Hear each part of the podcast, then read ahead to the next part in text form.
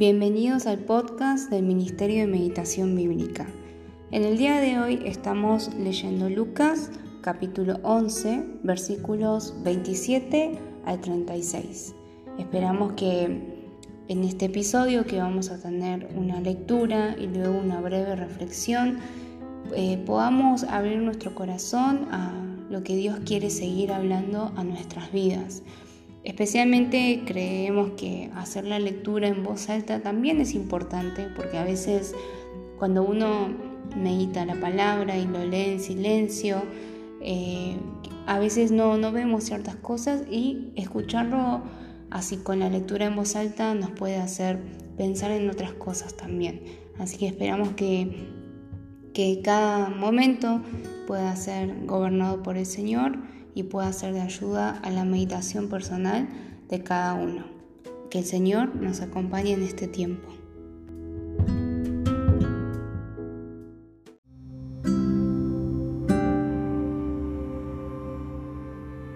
Lectura en la versión NBI. Mientras Jesús decía estas cosas, una mujer de entre la multitud exclamó, Dichosa la mujer que te dio a luz y te amamantó. Dichosos más bien, contestó Jesús, los que oyen la palabra de Dios y la obedecen. Como crecía la multitud, Jesús se puso a decirles, Esta es una generación malvada.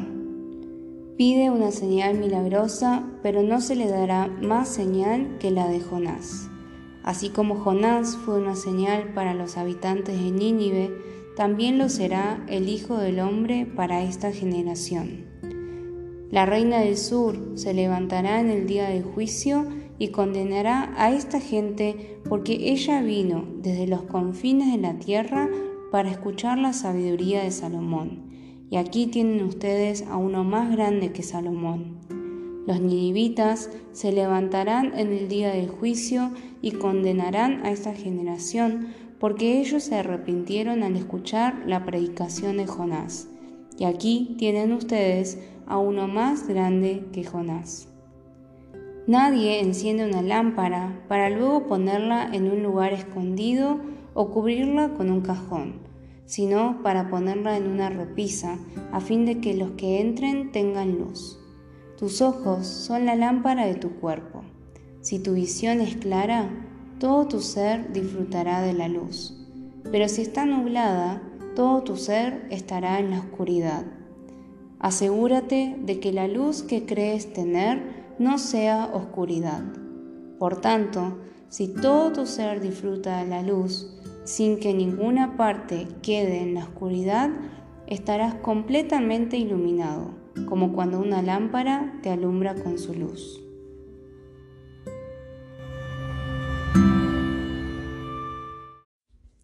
En el pasaje de hoy podemos ver particularmente o en, gran parte qué es lo que Jesús piensa acerca de la multitud, en lo que Él le dice a esta multitud que, que se iba acrecentando y, lo iba rodeando a Jesús, ¿no? Y acerca de personas particulares que están dentro de esa multitud. Y, y bueno, por eso también eh, personalmente decidí ponerle como título ¿Por qué sigo a Jesús? Porque bueno, ahora vamos a entrar en más detalle, pero en el pasaje ayer también veíamos que hay, o sea, dentro de esa multitud había personas que cuando veían que Jesús echaba un demonio, pensaban que lo hacía por Belcebú, por el príncipe de los demonios.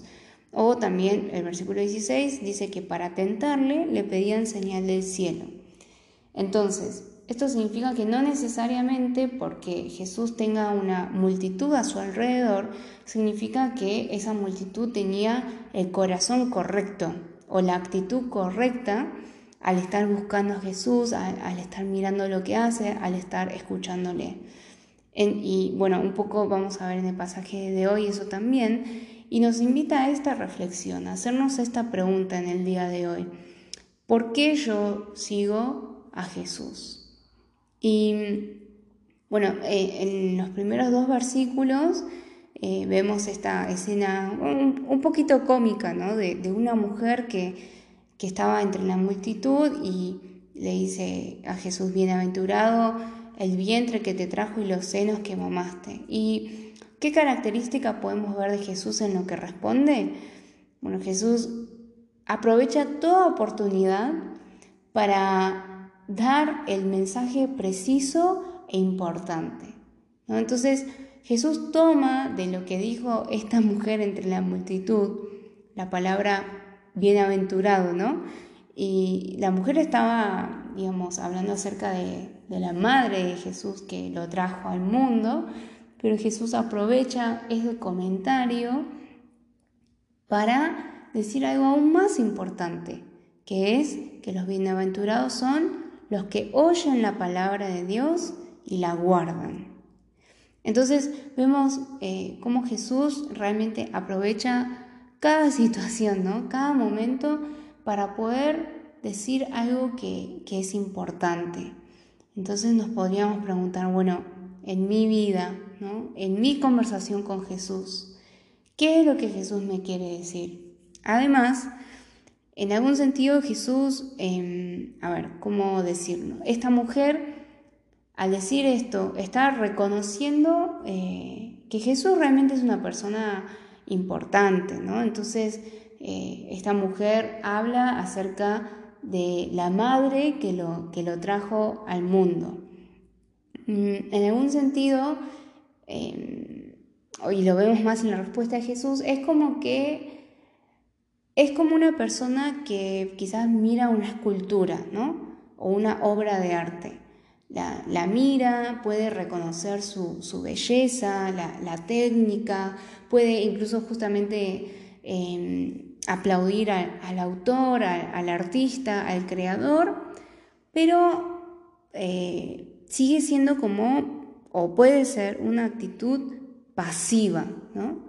Porque lo que hace es reconocer, sí, reconoce su belleza, su grandeza, reconoce la autoría de, esa obra, pero es una actitud pasiva. Y en algún sentido podríamos pensar que cuando Jesús le responde, bienaventurados los que oyen la palabra de Dios, y la guardan, en algún sentido Jesús está desafiando o invitando no solo a la mujer, sino a todos los que estaban en ese lugar, a que no sean simplemente espectadores, simples oyentes.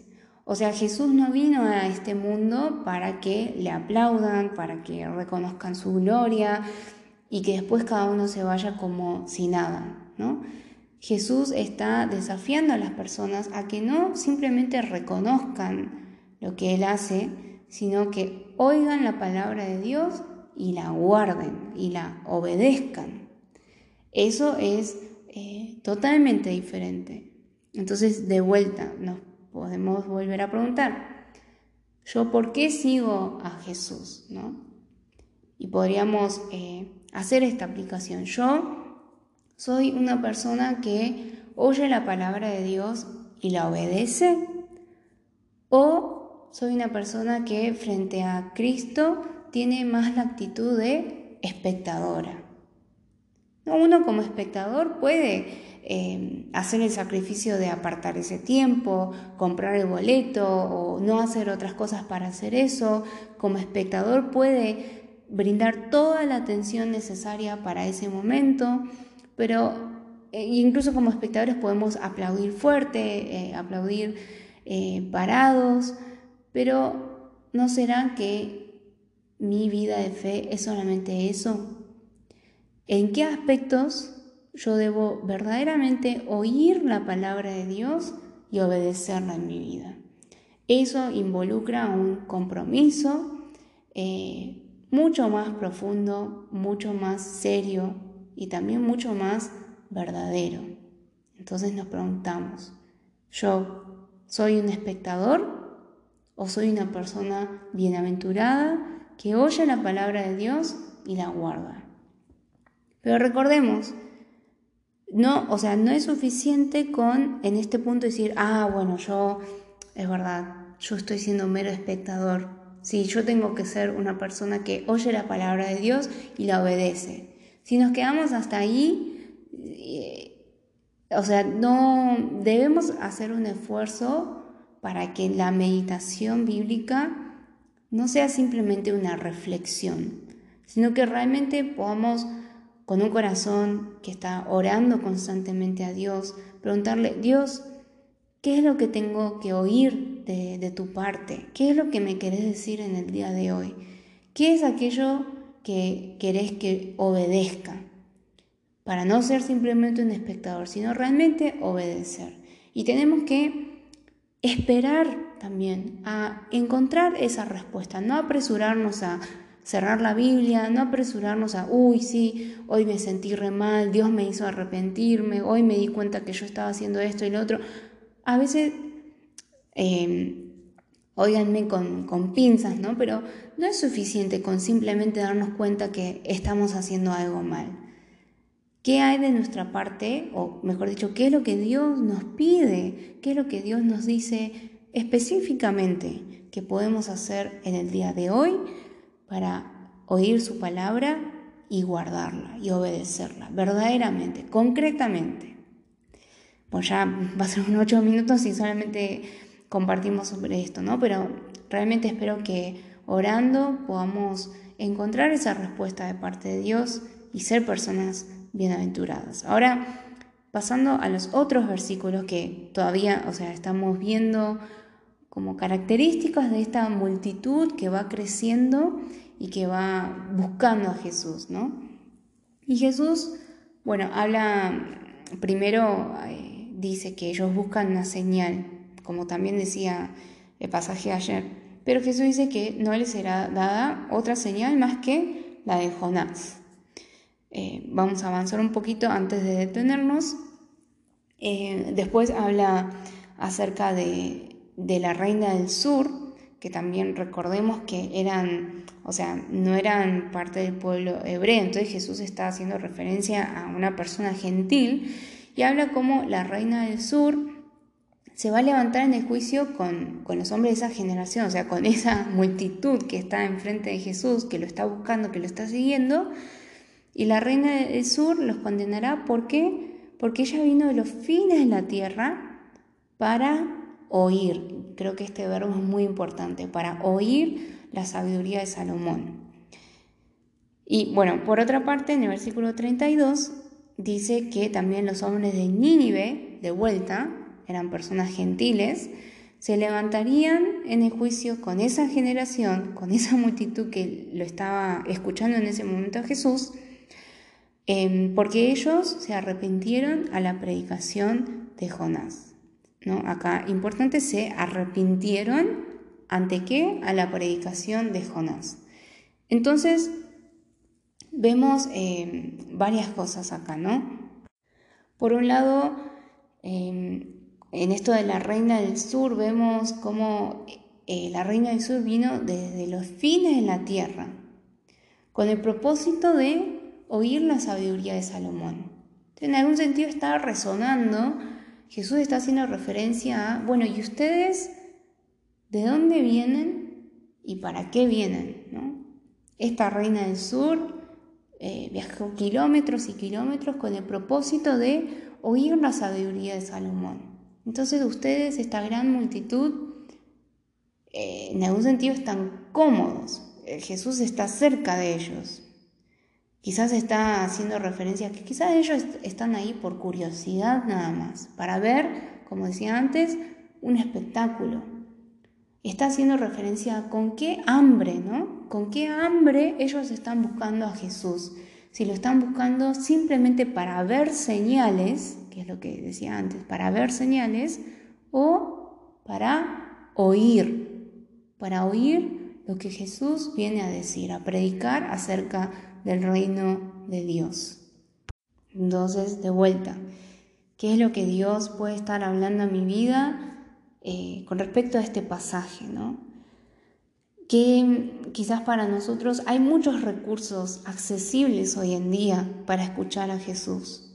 Y bueno, pensar, ¿y no será que la reina del sur se levantará en el juicio contra mí, que tengo la Biblia eh, en el escritorio. Eh, de hecho, quizás algunos de ustedes tienen más de una Biblia, la tiene en más de una versión, la puede leer en más de, de un idioma y lo tenemos tan accesible, tenemos recursos, podemos buscar en YouTube, podemos acceder a Biblias de estudio, tenemos tanto acceso tan cómodo y no será que la reina del sur se va a levantar en juicio contra mí.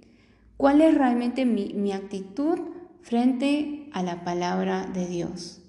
¿Y por qué yo me acerco a la palabra de Dios?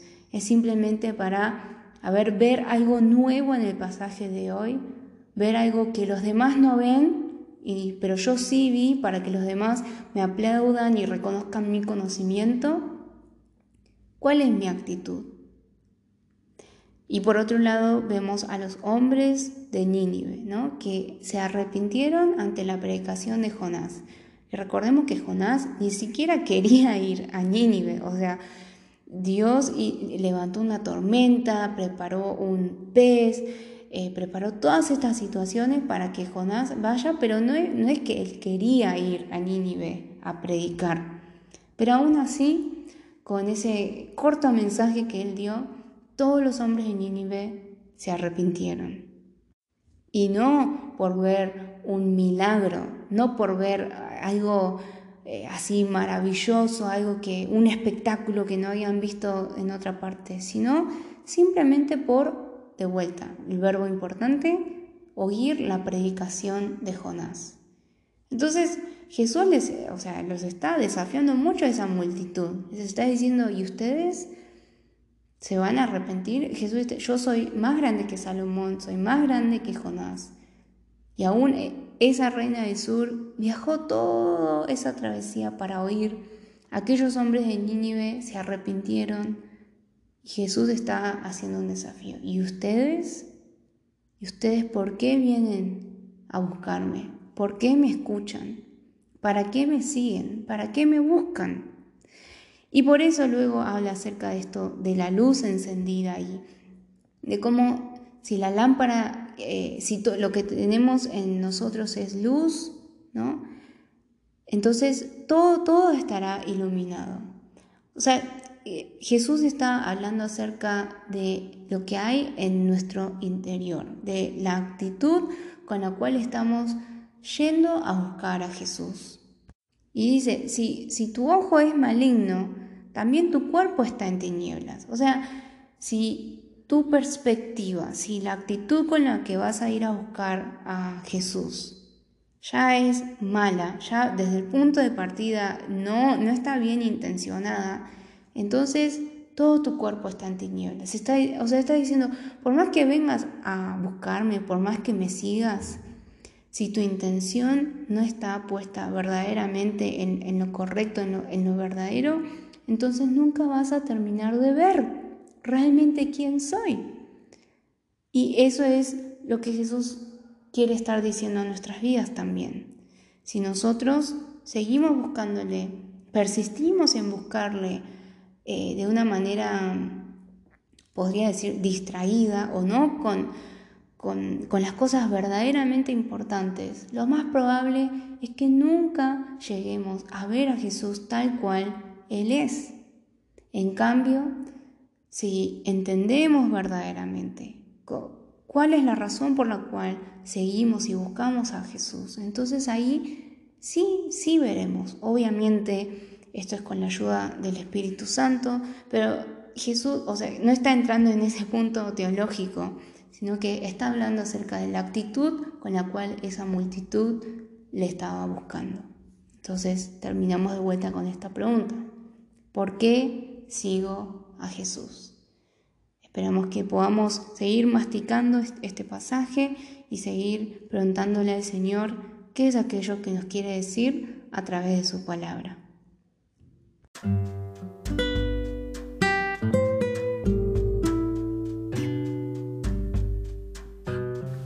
Le invitamos a seguirnos en nuestras redes sociales www.meditacionbiblica.com Instagram Meditación Bíblica YouTube Meditación Bíblica Internacional Facebook Ministerio de Meditación Bíblica Oramos a Dios que estos recursos les sean de ayuda en su edificación espiritual.